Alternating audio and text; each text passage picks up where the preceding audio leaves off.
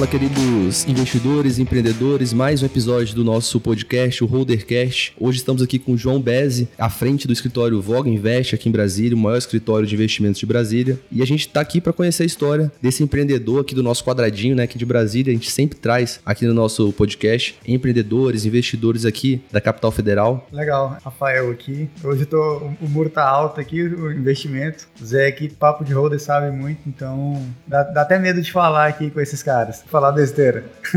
Que isso, cara, jamais.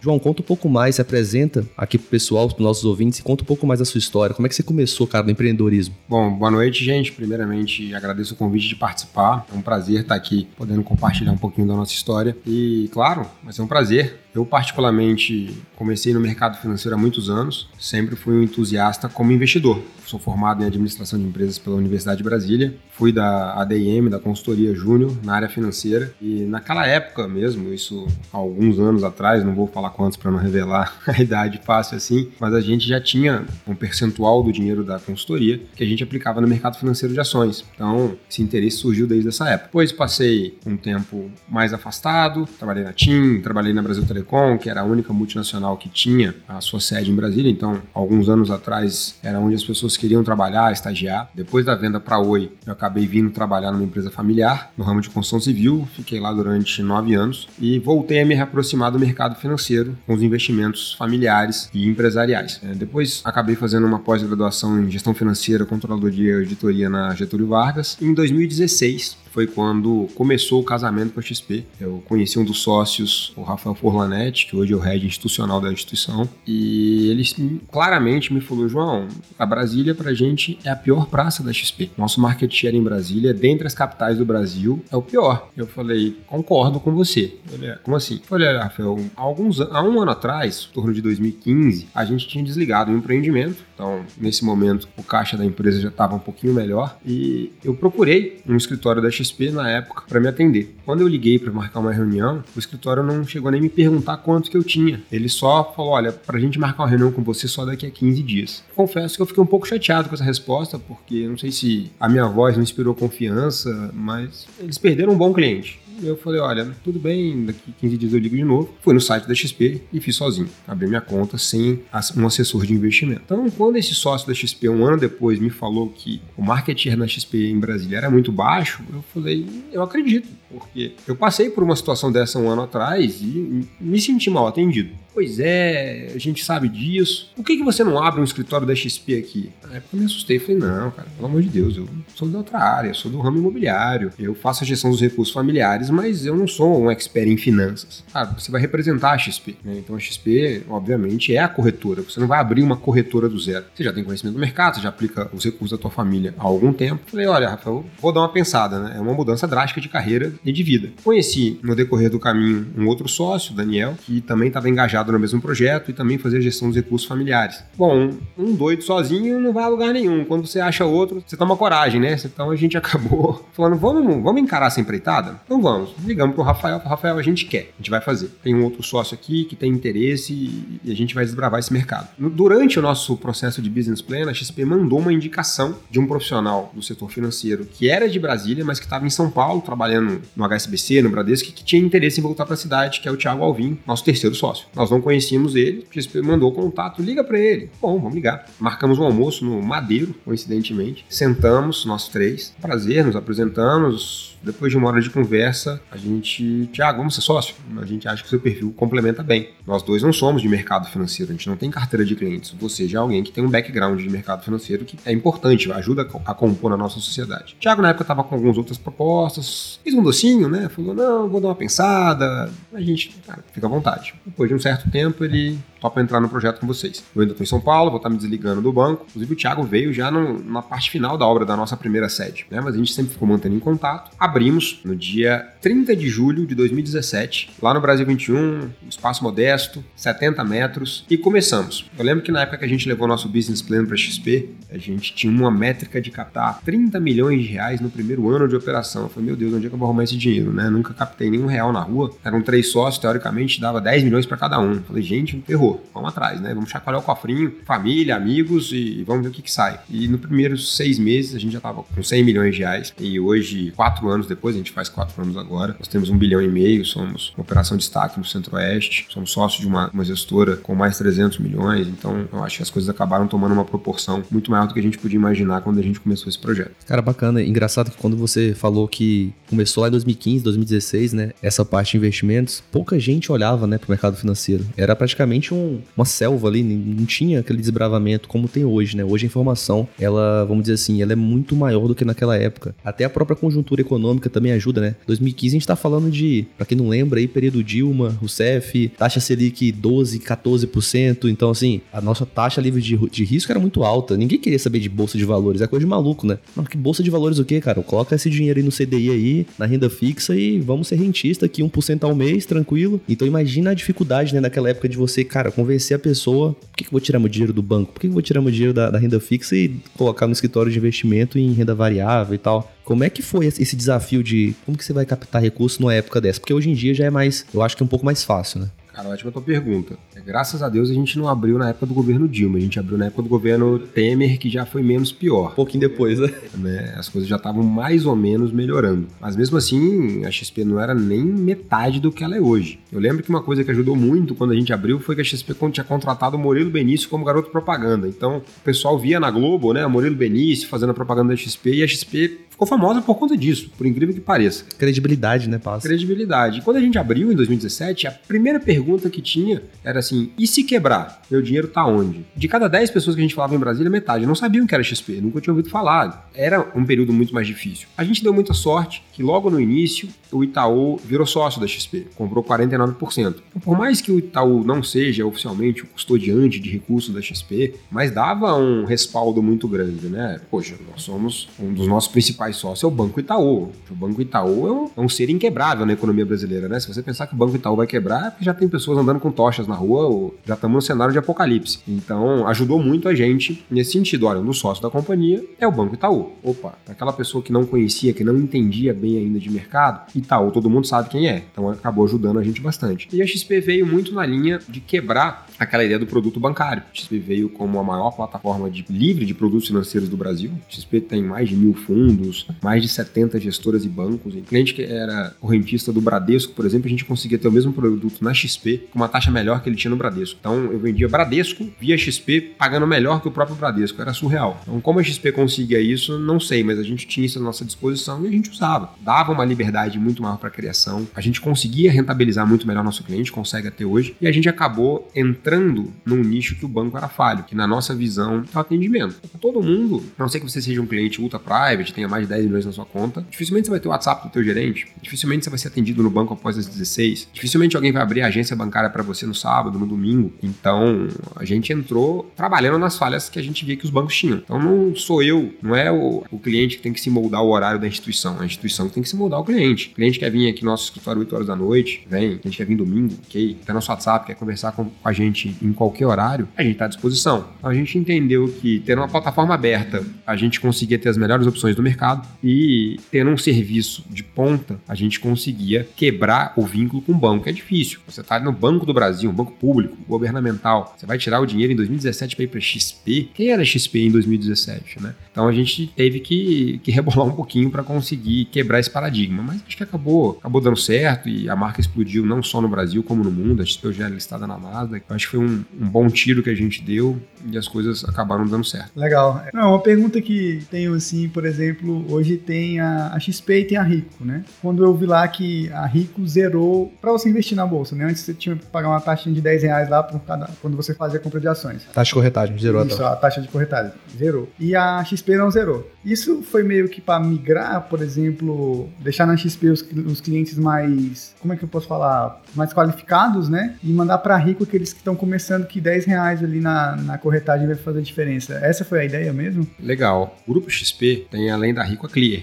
Então, são duas corretoras que zeraram a taxa de corretagem. E o que você falou foi perfeito. Ela segmentou o público. Uhum. Então, o público focado nesse tipo de produto com baixa taxa de corretagem também é um produto mais self-service. É um produto onde você não tem tanta assessoria, tanta informação. Mas, para quem quer operar sozinho, faz sentido. A gente pega o ticket médio dessas corretoras, são muito menores que o da XP. Então ela acabou segmentando um, para um público iniciante ou para um público com menos recursos essas corretoras. E a XP acabou ficando um pouquinho diferenciada. A ideia é que a XP seja uma corretora mais prime. Mais prime, exatamente. Não vou falar private porque é uma palavra forte, né? Mas tem, tem cliente de todo tamanho. Se você tiver 100 reais, você pode abrir uma conta na XP. Mas a XP baixou bem a taxa de corretagem. Hoje, se você não tiver nenhum desconto com o seu escritório, você vai pagar 4,90, que também não é nada tão absurdo.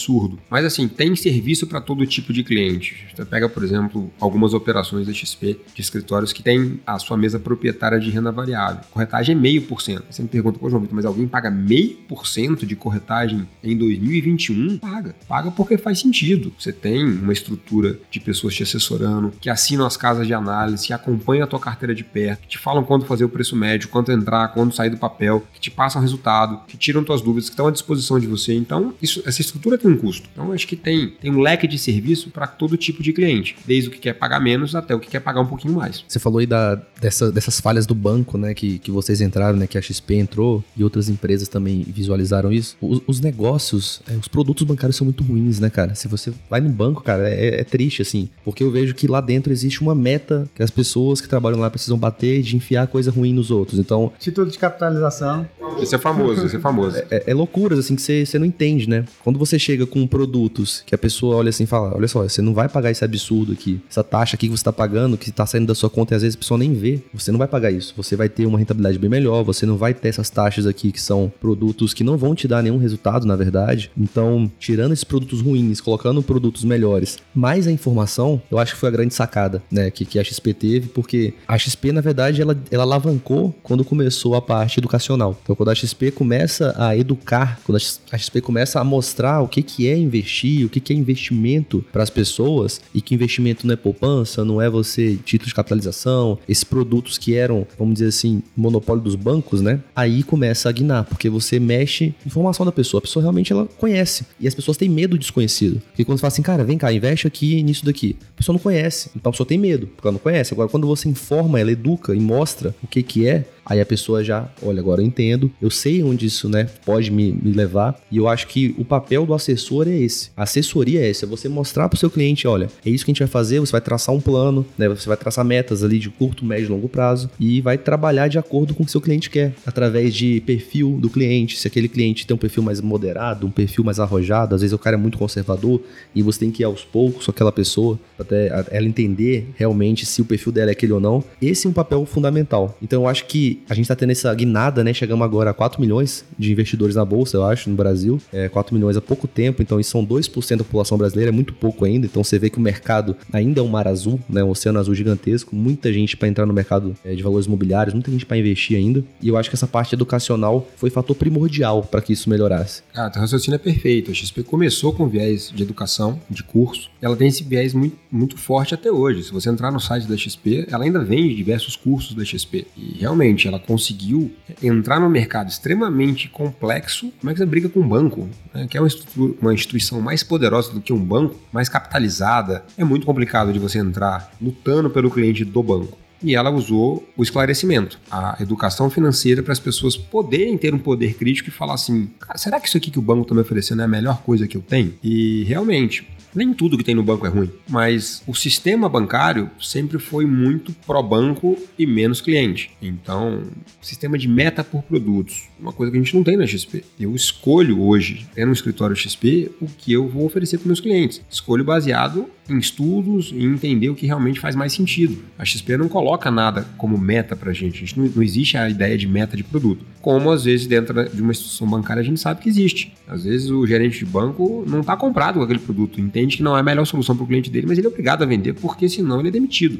Eu até brinco assim, o problema não, não briga com o seu gerente do banco, briga com o banco. O problema não é o bancário, o problema é o sistema bancário. Ele é constituído dessa forma. E de um tempinho para cá, alguns bancos vêm até mudando um pouco essa situação porque começaram a ser incomodados. Né? Hoje a Voga tem um bilhão e meio né, de ativos custodiados na XP e esse dinheiro veio do banco. Esse dinheiro não estava na casa de ninguém, embaixo do colchão de ninguém. Esse dinheiro estava guardado no banco. A gente tomou esse dinheiro do banco. Então existem várias outras, algumas outras operações da XP que também têm montantes grandes que esses dinheiros vieram do banco. Uma hora os bancos começaram a pensar e falar, cara, a gente está errando. Aonde a gente está errando? Né? Só que a gente entende que o banco é uma instituição muito grande, com milhares de funcionários, com milhares de agências espalhadas pelo país inteiro. Então o banco acaba sendo um, um transatlântico. Para ele fazer uma curva é muito difícil, para ele guinar o rumo dele é muito complexo, é muito demorado, por mais que eles sejam extremamente capitalizados, que eles tenham muito dinheiro. Mais uma vez, a gente jamais fala mal dos bancos. Eu, como proprietário do escritório da XP, eu tenho conta em banco também para pagar minhas contas e a gente precisa do banco. O banco é importante, mas não necessariamente para você investir teu dinheiro. Hoje a gente prova,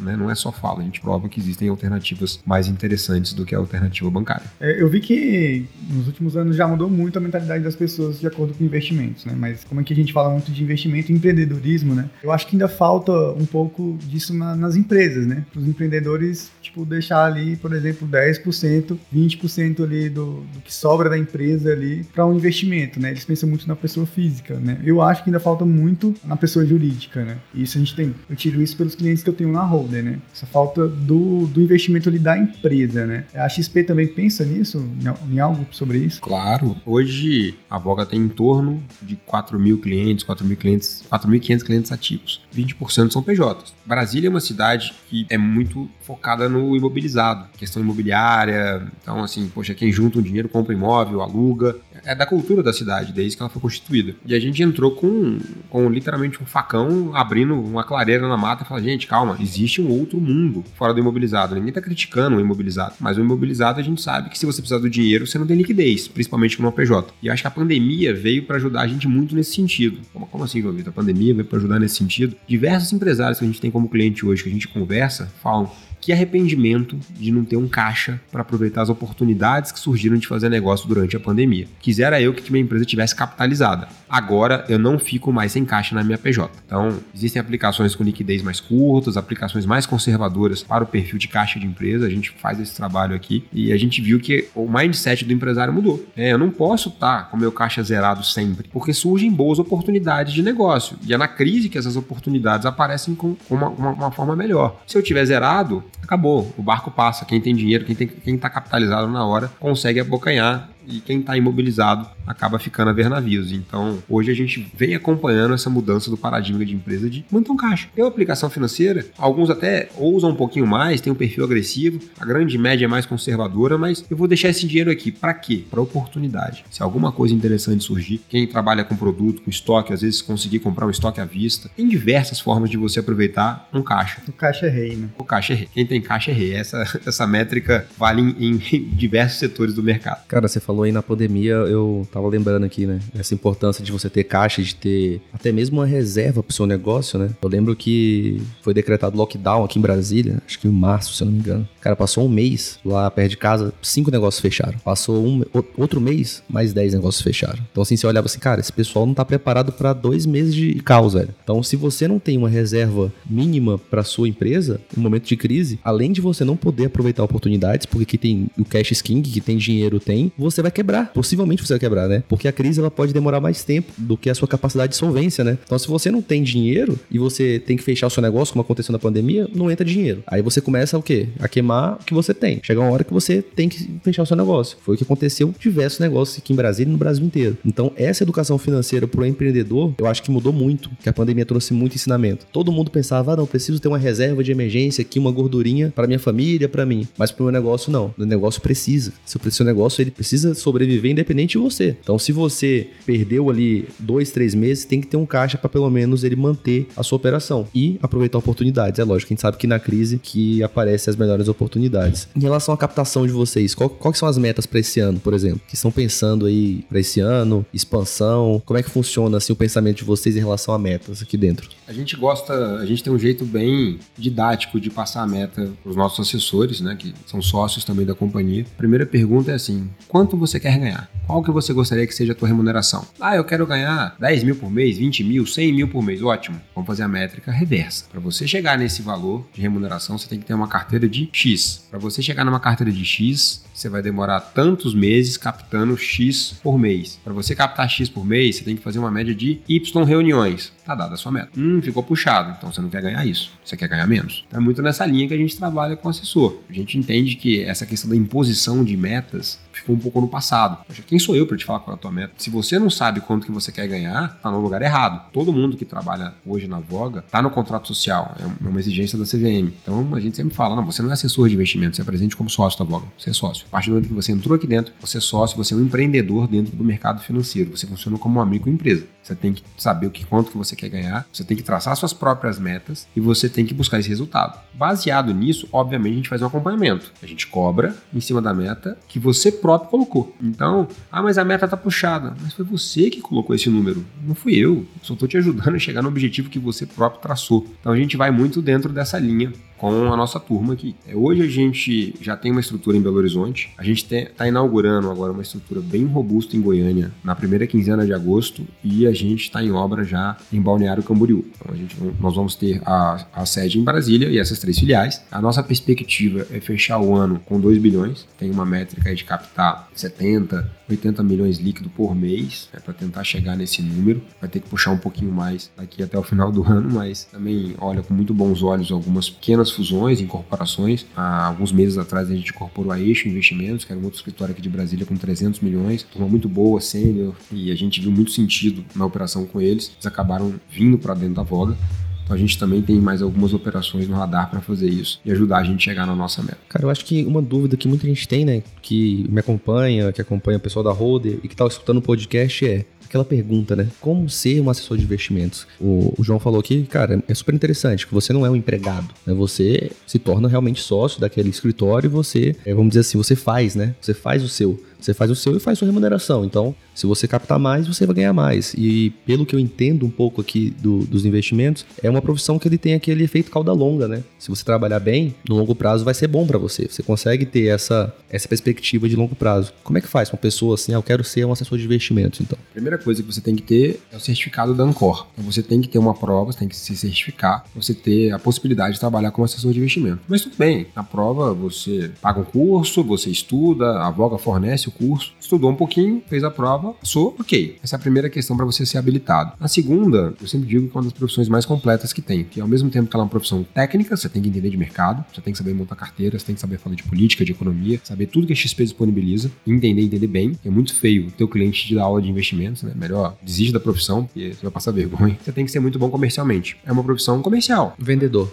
Vendedor talvez seja um termo um pouco chulo, mas de certa forma é comercial. A gente trabalha com comércio. A gente tem a obrigação de trazer novos clientes, de aumentar o patrimônio do escritório. Não adianta nada você ter um super conhecimento financeiro se você não consegue repassar ele a ninguém. Então você tem que ter clientes para que você consiga ser remunerado. Então a gente brinca que você tem que jogar na lateral esquerda, no ataque, como volante, zagueiro e às vezes fazer um pouquinho como goleiro. Né? Você tem que ser literalmente uma pessoa polivalente. Mas a principal coisa é ser um empreendedor, é ter um espírito de empreendedorismo mesmo na veia, porque quem entra aqui dentro entra como um microempresário. Você tem um custo para trabalhar, você tem que ter uma meta que você quer alcançar, você tem um DRE pro pessoal de quanto você custa para estar tá aqui dentro e quanto você recebe. E obviamente isso tudo está atrelado ao encantamento do teu cliente, até um bom networking. Por exemplo, tem alguns escritórios que focam muito na contratação de gerente de banco, porque é um profissional que já vem com carteira completa. A gente não tem nada contra, mas o nosso foco é mais em outro tipo de pessoas. São pessoas, poxa, do ramo empresarial ou têm um bom relacionamento, que gostam de mercado financeiro, que já fazem para si próprio. Então a gente acaba dando uma mesclada entre um pessoal de banco e um pessoal que não era necessariamente do setor bancário. É, mas é uma profissão que qualquer um pode ser assessor de investimento? Sim, com certeza. Mas é uma profissão difícil que vai te exigir uma, uma pegada comercial muito forte e uma pegada de estudo também tão forte quanto. Atualização constante, né? Tem que ficar por dentro sempre. Todo dia o jogo muda, né? Hoje, vamos, vou dar um exemplo bem esdrúxulo aqui. Hoje tá tudo bem. Amanhã Paulo Guedes infarta quarta, o que será do mercado? Tudo que a gente está construindo de tese pode ser que mude do dia para a noite, né? Que são os cisnes negros. Então a gente tem que estar tá muito bem posicionado, tem que estar tá entendendo muito bem o que está acontecendo. E há algum tempo atrás o mercado brasileiro era muito fechado, a gente só estudava o Brasil. Hoje a gente tem um mercado no mundo inteiro aqui. Temos BDRs, que são as ações internacionais negociadas aqui. Então a gente tem BDR chinês, americano, europeu. Então o mundo agora é o nosso parquinho de diversões. Foi esse o tempo que a gente só assinava valor econômico aqui no escritório. Hoje é valor econômico, Wall Street Journal, New York Times. Eu tenho que saber o que está acontecendo no mundo inteiro. Qualquer coisa acaba refletindo no nosso trabalho. Poxa, mas eu tenho que entender o que está acontecendo na China? Claro. Se a China diminui a perspectiva de PIB, teoricamente ela compra menos minério de ferro. Se ela compra menos minério de ferro, afeta a Vale, uma das nossas principais empresas listadas em bolsa. É só um exemplo porque o assessor hoje tem que estar ligado em tudo, 24 horas. Cara, outra coisa também que eu fico curioso, assim, primeira vez que eu venho no, no escritório da XP e eu queria saber como é que é, assim, cara, ser sócio do, do Guilherme Benchimol. Como é que funciona essa, essa parceria? Eu fui no evento da XP em 2019, Expert em São Paulo, não sei se vocês estavam lá. Sim, a gente vai desde 2018, é muito bacana, cara. Muito, muito bacana o evento, realmente sensacional. Então, é, ano que vem deve ter, né, o presencial. Quem puder ir, compareça, é aberto, só, só você comprar ali o seu convite. Realmente um evento é sensacional. Então, eu pude ir em 2019 e, cara, como que é ser sócio do Benchimol? Assim, porque é um cara realmente fora de série. Né? A gente brinca que o Benchimol é um pouco do Elon Musk brasileiro, né? É um empreendedor nato na veia, é um cara do bem mesmo, né? Nós já tivemos a oportunidade de estar com ele algumas vezes e é um visionário. É, e é um cara humilde, é, um ensinamento que ele passa que o principal mérito que ele teve foi escolher boas pessoas para estar ao lado dele. Então, alguém que está na posição que ele está, falar isso, acho que já demonstra um grau de consciência muito grande. É uma pessoa nova, que hoje tem uma fortuna considerável, mas que não pensa em parar de trabalhar, muito pelo contrário, até saiu como CEO da empresa para virar é, chefe do conselho, para ele ter tempo para pensar em outras alternativas, é muito engajado em causas sociais, em questão educacional. Então, é uma pessoa que dá prazer de trabalhar. Outra coisa que eu queria saber também, uma pessoa que quer ser assessorado aqui pelo escritório de vocês, existe um mínimo que precisa ter em carteira para a pessoa ter esse assessoramento da, da Voga? Como é que funciona essa parte de aceitabilidade? Qualquer um pode ser? Como é que funciona isso daí? Legal. O trabalho de assessoria ele passa a fazer sentido em carteiras, na nossa visão, a partir de 200 mil reais. Porque a função do assessor é literalmente estudar teu portfólio, montar as caixinhas. E se você tem um recurso muito pequeno para investir, o assessor ele acaba ficando travado, ele fica sem, sem espaço de manobra, né? Mas a gente pega clientes menores dentro do Voga Digital. A gente tem um serviço digital, que é uma assessoria online, lista de transmissão, WhatsApp, Telegram, e nosso cliente tem um nível de serviço excelente. Mas a assessoria tradicional, com reuniões presenciais, com acompanhamento por telefone, aquele trabalho mais junto, realmente são para pessoas a partir de 200 mil.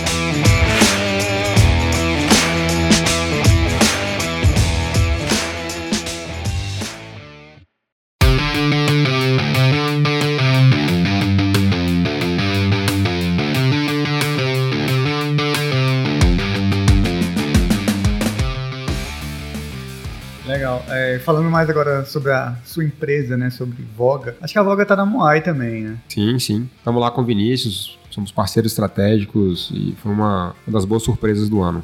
Estamos bem satisfeitos lá dentro com a turma. Legal, todo mundo aqui tá, é da Moai.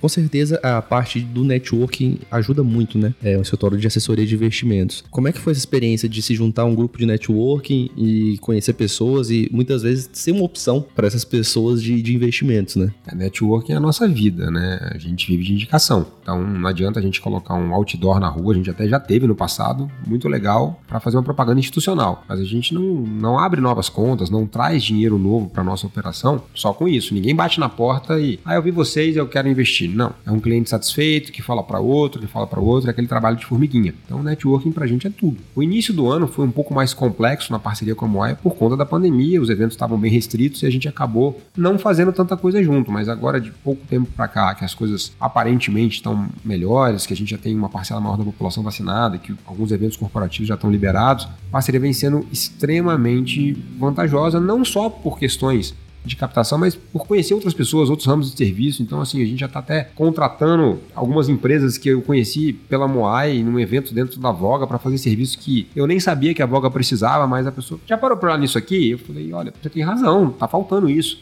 Então eu acho que todo mundo, todo prestador de serviço, ele, ele, ele tem que buscar se conectar com outras pessoas. Não necessariamente para você vender alguma coisa, mas a troca de experiências ela sempre agrega muito, né? Você achar que você sabe tudo, é, acho que é o início do fim. Isso que você falou é engraçado. Quando você participa de um grupo assim, né, de network que eu falo, eu, eu falo isso demais, porque networking é vale mais que dinheiro às vezes, porque como você falou, às vezes é nem para vender nada, mas às vezes um insight que a pessoa olha e fala, cara, olha isso daqui, cara. Eu faço assim, vê se é assim no seu negócio também não fica bom, né? Eu falo o seguinte, quando você vem para empresa todos os dias, vamos supor que você entra na sala todo dia. Depois de seis meses, oito meses, o seu olho tá embaçado já. Você não vê detalhes da sala, porque você acostuma com aquilo. O negócio é a mesma coisa. Às vezes você tá tão focado no negócio, fazer aquele negócio girar, que vem uma pessoa de fora, né, e olha e fala, cara, isso daqui podia ser assim. E você, nossa, mano, como que eu não pensei nisso? Porque tá o tempo todo olhando. Então, é, eu falo que você vê com a, a, a, lente do olho embaçada, né? Os detalhes ali você não capta. E não, e tem a oportunidade de você conversar com outros empresários e saber o que eles fazem nos negócios deles é fantástico. Porque às vezes, um insight que a pessoa tá fazendo na empresa dela, você fala, cara, faz sentido na minha, né? O que você falou é a maior verdade. A gente entra no módulo automático, né? Módulo zumbi, é, é tanta coisa, tanto incêndio para apagar que você acaba não vendo algumas coisas óbvias. E alguém que vem de fora fala, já parou pra olhar isso aqui? Você,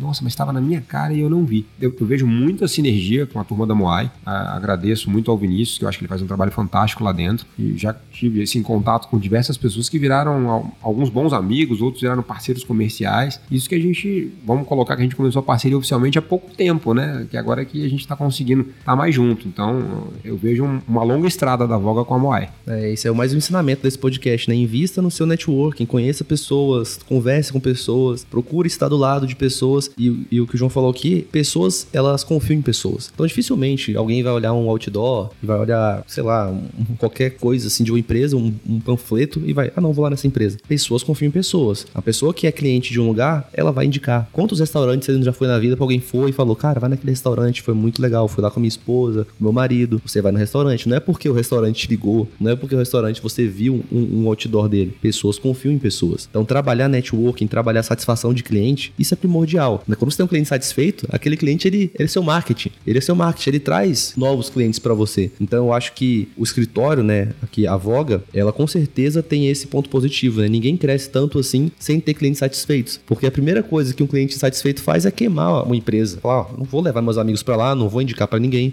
Então você não consegue crescer. Então sempre preocupado com a satisfação do cliente, né? Sempre se preocupar em realmente entender que aquela pessoa ela vai ser um disseminador da sua marca, né? Porque é isso que a pessoa é, né? O cliente é disseminador da, da sua marca. Ela vai falar da sua marca para outras pessoas, vai trazer novos clientes. Então, acho que você que está começando a empreender agora tem que pensar muito nisso. Tem muita gente que não pensa na experiência do cliente, né? Na satisfação. Para o novo empreendedor aí, pense nisso. Né? Você não vende comida, né? Eu sempre falo isso, né? Com o pessoal que vende comida. Você não vende comida. Você vende experiência gastronômica. Você vende pô, prazer. Você vende aquela sensação da pessoa realmente ter a felicidade, né? De estar ali comendo. Então, pense sempre no que, né? Naquela experiência que você está vendendo. Aqui, vocês vendem o quê? Pô, prosperidade. A pessoa quer ver o patrimônio dela crescendo, ela quer sentir segura. Então você vende segurança do patrimônio também, porque as pessoas, elas têm medo de perder dinheiro. Quem não tem medo de colocar o dinheiro suado em algum lugar? Então tudo isso é, são características que você tem que pensar quando você for ter um negócio e pensar nos seus clientes. O dever de casa é o dever de casa. Nós somos o quê? Uma empresa de assessoria de investimentos. Eu tenho que fazer uma assessoria de investimentos bem feita. Isso é básico, isso é arroz com feijão, mas tem a cereja do bolo, tem o um encantamento. Então, assim, vou, vou até passar alguns detalhes engraçados que a gente faz aqui no escritório para tentar encantar o cliente, né? Então a gente tem um sprayzinho de perfume na porta do elevador, que quando o elevador abre, ele dispara automaticamente. A gente botou um ar-condicionado na frente do elevador para aquela experiência assim, abriu a porta do elevador, tá cheiroso e tá geladinho. Então, são, são detalhes que a gente tenta se preocupar para que a experiência da pessoa, desde que ela entre no escritório, seja a melhor possível. Ah, mas João, isso não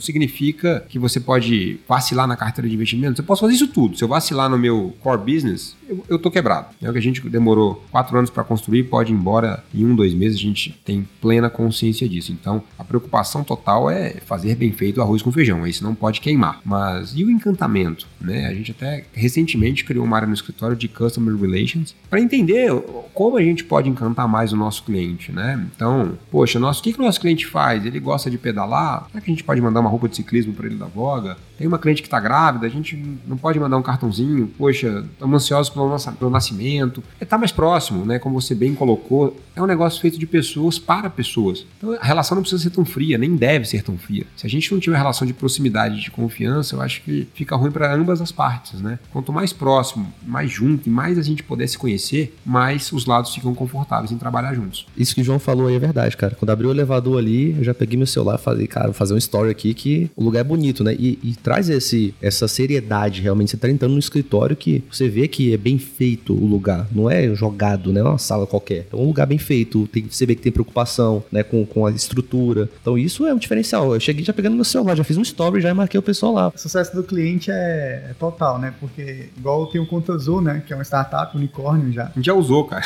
no passado já. A gente é diamante lá do Conta Azul. Por exemplo, o sucesso do cliente lá é tão enraizado nas pessoas que eu já fui em palestras, né? Aí teve um vendedor do Conta Azul que eles chamam de encantadores de clientes, né? Tava falando com contabilidade, possivelmente, e percebeu que a pessoa estava gripada, né? Ele percebeu que estava ruim, desejou melhoras e tal, e no outro dia ele mandou uma xicrinha do Conta Azul com um bilhetinho com remédio para gripe. Nossa, e esse cliente ficou fã deles, assim, o que ele criou ali foi um cliente, um advogado da marca pro resto da vida, né? Essa questão de encantamento de cliente é o que eu acho que faz uma empresa durar mais tempo, né? Ninguém gosta de ser um número, né? Acho que todo mundo gosta quando você é lembrado, quando alguém se preocupa com o que você realmente quer ou precisa. E é um trabalho difícil de fazer, não vou falar que é fácil. Mas no ramo de prestação de serviço, em mercados tão competitivos como o nosso, como o do Conta Azul, como o da Voga, se você não fizer isso cada vez mais, você vai ficando para trás. É uma luta difícil, é um mercado competitivo e a gente tem que estar tá se atualizando sempre, né? Eu sempre brinco com, com o nosso time aqui que a gente fazia quatro anos atrás, quando a gente abriu o escritório, já é bem diferente do que a gente faz hoje. Bem diferente. O mercado mudou, os concorrentes mudaram, a forma do, do, do mercado se comportar mudou, o conhecimento das pessoas a respeito de finanças melhorou bastante, para nossa sorte, e o trabalho ficou mais desafiador, o que é ótimo, né? Quanto mais desafiador o ambiente, melhor o nível dos competidores e quem é ruim acaba ficando do lado de fora. Hoje vocês têm quantas pessoas aqui trabalhando para vocês? Com vocês, né, aqui na, na Voga? Na Voga, hoje, se a gente juntar as filiais, a gente tem em torno de 70 pessoas. E se a gente juntar a Asset, que nós somos sócios, não é uma empresa da Voga, mas nós somos sócios lá também, nós temos 102 pessoas. É, é um pessoalzinho aí trabalhando aqui na Voga, né? Não é e mandar o currículo. Vai ser muito bem recebido, cara. Pode mandar, com certeza. Cara, muito interessante, né? Você vê assim, né? o cara começou há quatro anos, captação chegando a 2 bilhões esse ano. Com certeza é muito trabalho. Qual é o maior cliente aqui da Voga, assim? Você sabe quanto ele tem carteira aqui? A gente sabe. O maior cliente eu não posso te falar porque. Não, não vai falar o nome. Não precisa falar o nome, só quanto tem carteira aqui na Voga. A gente não pode quebrar o sigilo bancário de ninguém aqui. É, lógico. Mas nós é. temos clientes na casa de 60, 70 milhões aqui dentro do escritório. Temos prospectado alguns clientes até maiores, mas o ticket médio do escritório é um ticket mais baixo, até por conta da conformação da cidade. Se a gente pegar a base de clientes nossos, 60% são funcionários públicos. Então, a média de uma família de funcionário público, geralmente, de aplicação é em torno de um milhão de reais, um milhão e pouquinho. Parte do princípio que é um casal de alto escalão no funcionalismo público. Então é mais ou menos esse o ticket médio do escritório. Obviamente a gente tem alguns outliers, são empresários, que são PJs, mas a nossa, o nosso ticket médio gira em torno de um milhão, um milhão e pouquinho. Eu não sei como é que funciona essa parte,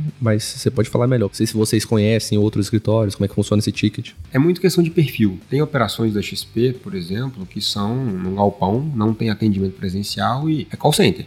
É captação de lead na web, você liga lá, tem 500 reais, vem para dentro, é um modelo. Você tem um modelo alto varejo, você tem algumas operações em São Paulo que são focadas no private, uma cidade cidade, obviamente, com uma gama empresarial e industrial muito maior do que a gente. Não tem como comparar com São Paulo, né? Brasília dificilmente cabe uma operação só com esse perfil por falta de cliente. Né? Se você pegar alguns bancos, por exemplo, o Santander tem private em Goiânia e não tem private em Brasília. As empresas, tem, se for analisar friamente, Goiânia tem muito mais empresa do que Brasília, né? Mas, obviamente, cabe um serviço de alto varejo, né? Que a gente chama, que são para clientes que não são privates ainda, mas são clientes com é um varejo premium, vamos colocar dentro dessa linha. E é onde a Voga, assim, encaixa melhor hoje. A gente tenta abocanhar os privates da cidade, a gente tem uma estrutura para isso, e a gente consegue, a gente tem alguns clientes nesse perfil, e a gente abocanha o alto varejo, né, ou o cliente de alto padrão, que é um cliente que a gente consegue achar com mais facilidade dentro da cidade. Então, a gente não foca muito em captação por rede social, por lead de internet, a gente tenta qualificar um pouquinho mais nossa captação, até porque a gente, por mais que a XP seja uma fintech, é um serviço de gente, como a gente estava conversando aqui. E gente tem um número número limitado de, de horas no dia para ela conseguir trabalhar. Então ela tem um número limitado de clientes que ela consegue trabalhar. Para eu ter um, uma pessoa de ponta de qualidade e ela ser bem remunerada, ela tem que ter uma quantidade pequena de clientes para atender com a maestria que deve. E esses clientes têm que ter um ticket um pouco maior, senão essa pessoa não consegue ser remunerada. Por isso que a assessoria não é para todo mundo ainda. Né? Os canais digitais a gente consegue democratizar um pouquinho, mas não com aquele nível de pessoa, de uma reunião presencial. E hoje, após a pandemia, muita gente também nem quer, né? Talvez daqui a um tempinho já vira modelo obsoleto. É, é, aquela máxima, né? É melhor um cliente de um milhão na captação do que 10 de 100 mil, né? Porque o assessor ele vai ter que se reportar, vamos assim dizer, né? Assessorar 10 pessoas para a mesma quantidade de dinheiro, né? É, a gente, assim, é, é, muito sincero com as pessoas, né? Então, se alguém entra para dentro da boca com mil reais, vai ter o mesmo atendimento de verdade de quem tem 60 milhões. Então, por isso que alguma, algumas contas a gente prefere nem abrir, porque não tem como a gente dar esse mesmo atendimento, né? Não tem como a gente obrigar alguém a trabalhar uma conta de, de 60 milhões igual ela trabalha uma conta de mil. Então, poxa, a assessoria não faz sentido nesse caso. A gente abre a conta, a gente indica um fundo, a pessoa não fica desamparada de forma nenhuma. Mas a assessoria presencial fica muito complicada nesse montante. Né? Então, eu, eu, acho que é uma coisa básica, os bancos também têm esse modelo. É, hoje a gente tem uma base digital até grande de pessoas com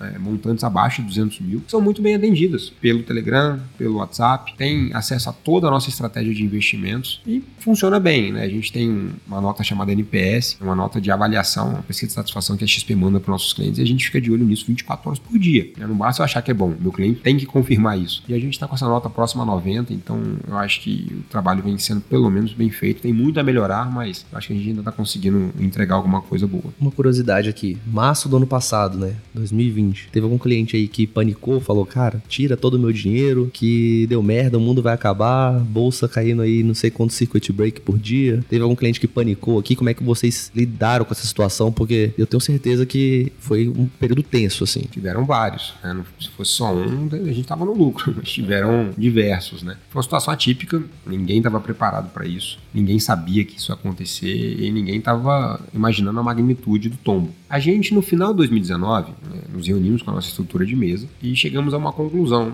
Ninguém estava prevendo o Covid, mas falando assim, olha, subiu muito no segundo semestre de 2019. A gente sabe que a bolsa é feita de oscilações e nos últimos seis meses parece um foguete rumo à lua. Isso está estranho. O mar está muito calmo. Vamos começar a fazer umas proteções de carteira para nossos clientes? Vamos entrar vendido no índice? Quando você entra vendido no índice, você está apostando na queda, no índice Bovespa, no índice de small caps, que são as empresas menores né, da bolsa. Vamos comprar um pouquinho de dólar, vamos comprar um pouquinho de ouro na carteira dos nossos clientes. A gente fez isso num percentual pequeno, obviamente. Mais uma vez, ninguém estava esperando uma queda como veio durante o corona, mas acabou que quando a queda veio, isso ajudou. Era um seguro que a gente tinha na carteira dos clientes, isso funcionou como um colchão, como uma almofada. Mas é claro, eu mesmo passei isso na minha carteira pessoal de investimento quando a bolsa caiu 10%, eu peguei meu caixa e comprei mais ações. Eu não sabia que a bolsa ia cair 30%. Então ninguém está aqui falando que fez tudo certo durante a pandemia. Foi um, um caos. A gente não sabia quanto tempo o escritório ia ficar fechado, até que preço as ações iriam. Era uma situação muito complicada. Mas a gente teve alguns insights, por exemplo, de conversar com esses clientes e falar: olha, crise é passageira, faz sentido você realizar um prejuízo desse tamanho. É, tem algumas empresas que a gente entende que só vão quebrar se o mundo acabar. Vou dar um exemplo: Petrobras, é uma empresa estatal. Qual é a chance da Petrobras quebrar, declarar falência, as ações passarem a valer zero? Mínima. Né? Banco do Brasil, qual é a chance do Banco do Brasil ir à falência? É mínima. Então, para isso acontecer, realmente você tem que ter um caos generalizado. A gente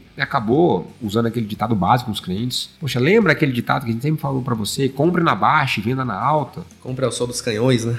Pois é, é isso que você tem que fazer. Você tá fazendo. Ou, pô, você comprou lá em cima no final de 2019, quando a onda tava na crista, e tá querendo vender agora aqui embaixo? Segura, paciência. Uma coisa que a gente também sempre brinca, fala, cara, desinstala o aplicativo da XP. Não fica olhando no home broker toda hora a cotação do teu papel. Você tem uma carteira boa de empresas com fundamento? Relaxa. Eu sei que é difícil fazer isso, mas relaxa. Uma outra coisa que a gente sempre comparou, você já, pensou, já parou para pensar se o seu imóvel tivesse uma cotação em tempo real no home broker? Você achar que o imóvel é um investimento seguro ou volátil? Você acha que ele é seguro porque você não vê o preço dele a cada minuto. Tenta fazer a mesma coisa com a tua carteira de ações. A gente, obviamente, tentou pensar em alguns insights para recuperar as carteiras dos clientes, né? Então teve um que a gente teve que foi de muito sucesso e foi de azul. O papel chegou a valer 70 reais no final de 2019 e no auge da crise ele chegou a menos de 10, 12 reais. E a gente falou, olha, estranho, né? Porque um país de dimensões continentais como o Brasil, ele não vai ficar sem nenhuma companhia, companhia aérea. Não faz sentido alguém que precisa pegar um, um, voo de Porto Alegre a Manaus fazer essa viagem de ônibus. Você vai causar um caos no país. Quais são as duas únicas companhias aéreas que têm capital aberto na bolsa? Azul e Gol. Ok, vamos dar uma olhada nelas. Vamos ver quem tem um balanço melhor, um pouquinho menos de dívida. A Azul estava melhor. Gente, não precisa fazer nenhuma conta mirabolante. Você está valendo 10% do que ela valia. Vocês acham que ninguém mais vai andar de avião? Nunca mais. Ou que o governo vai deixar quebrar todas as companhias aéreas do Brasil. Ah, mas tem a Latam. A Latam já tem recuperação judicial. Ela já está com um pezinho na morte. Se quebrar essas duas, é ônibus para todo mundo? Não faz sentido. Pode até ser que quebre uma, a, a mais exposta. Se uma quebrar, a outra com certeza vai ser ajudada. A gente foi muito forte, muito seco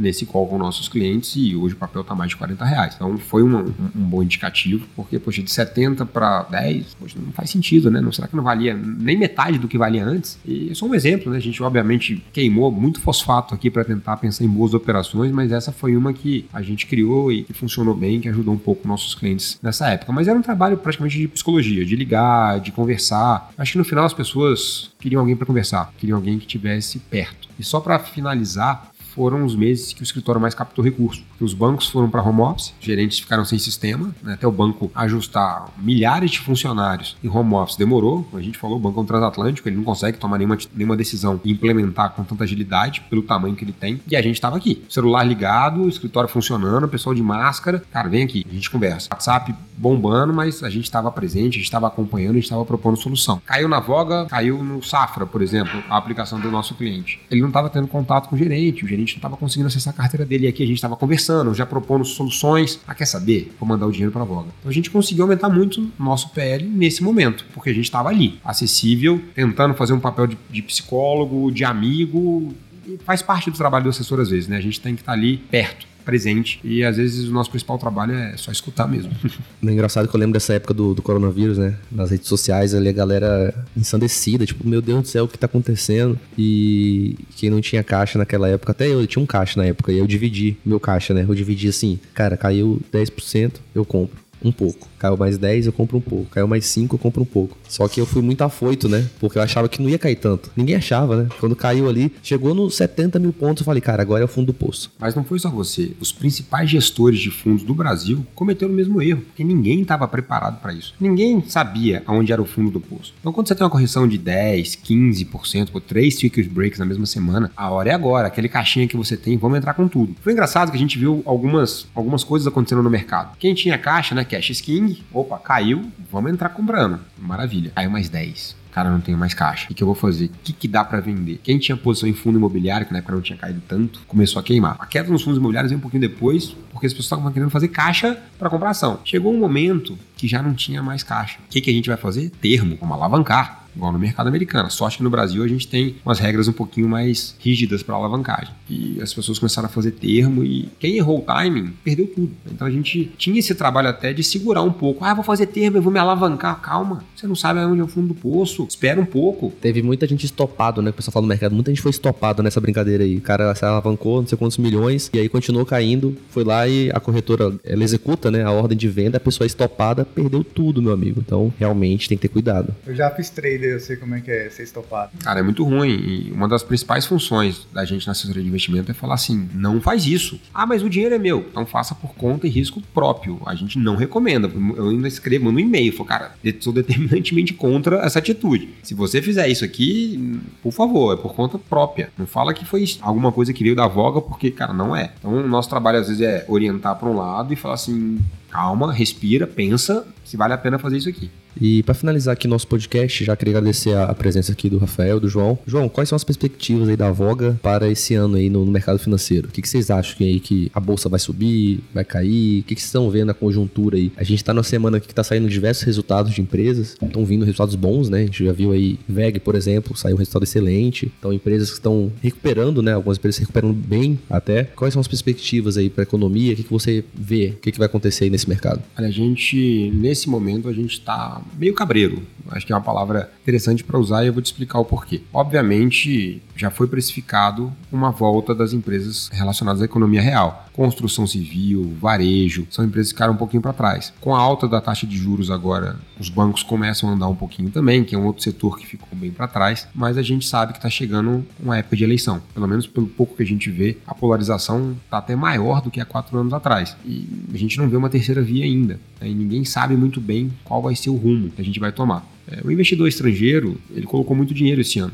E o investidor, ele tem aversão ao risco. Então, se ele sente um cenário de muita volatilidade e de pouco prêmio pelo risco, ele sai. Ele pega o dinheirinho dele e volta para os Estados Unidos, volta para a Europa. A gente entende que isso pode causar uma volatilidade no câmbio. Se a gente tiver uma saída de recursos, pode ser. Ah, João Vitor, mas se os, juros subirem aqui, não fica atrativo para o capital especulativo? Fica, mas a gente não sabe muito bem o que vai acontecer no que vem. Então, um pedaço das aplicações que a gente tem aqui, a gente continua alocado em BDRs, que são empresas fora do Brasil, empresas que a escolhe. Vou dar uma palhinha aqui. A gente gosta muito de Berkshire. A gente tem o ETF que replica as principais empresas do índice europeu. A gente teve muito tempo a posição em Johnson, a gente comprou um pouquinho de Disney para os clientes, porque efetivamente, se você for ver o valor patrimonial da empresa, está bem baixo em relação ao valor de mercado. Então a gente está buscando internacionalizar um pouco a carteira dos nossos clientes sem a necessidade de abrir uma conta lá fora. E a gente sempre faz uma pergunta muito simples: tamanho do mundo. Para quantos países tem no mundo?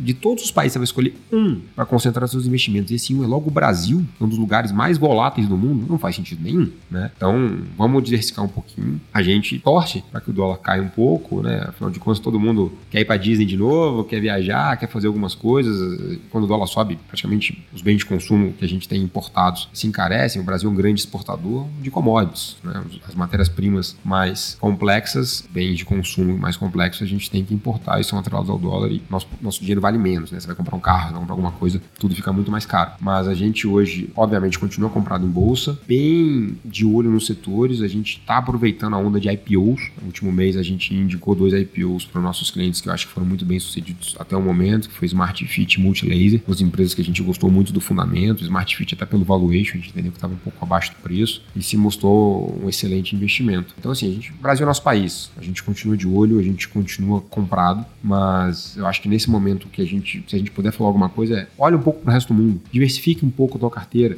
não aposte todas as tuas fichas apenas no Brasil. O ano que vem é incerto. Eu costumo falar que no Brasil até o passado é incerto, meu amigo. Imagina o futuro, né? Imagina o futuro. Então a gente não sabe o que vai acontecer e eu sou a favor também disso daí. Inclusive, o pessoal que me segue lá sabe que desde o ano passado eu bato nessa tecla que a pessoa ela acorda, pega o celular, que geralmente é um iPhone, entra no WhatsApp para conversar com a família, depois entra no Instagram para postar, escuta Spotify, então ela consome empresas internacionais o tempo inteiro, só que o patrimônio dela só tá no empresas nacionais. Então você tem que aprender a diversificar seu investimento, tem que buscar posição ao dólar e diversificação é de graça, né, cara? Você não, você não paga mais por diversificar o seu, seu portfólio. Então isso é, isso é muito interessante. E Rafa? Só isso mesmo. Hoje foi até difícil conversar aqui, porque o cara sabe muito, ainda sei muito pouco. É bom que eu fiz o papel do, do leigo. é bom demais, bom demais. Que é isso, gente. Foi um prazer conversar com vocês. Poxa, acho que a conversa foi super bacana. Já faço o convite, quando quiserem voltar aqui, vão ser muito bem recebidos, tanto para gravar outro podcast, quanto para ser clientes da Voga, né? Show de bola, é isso aí. O Zé, o Zé tem carteira, viu? Eu, eu, eu fiz a declaração de imposto de renda dele, eu sei. Tem carteira pra isso. Spoiler. Quando o podcast acabar, a gente vai conversar, viu, Zé?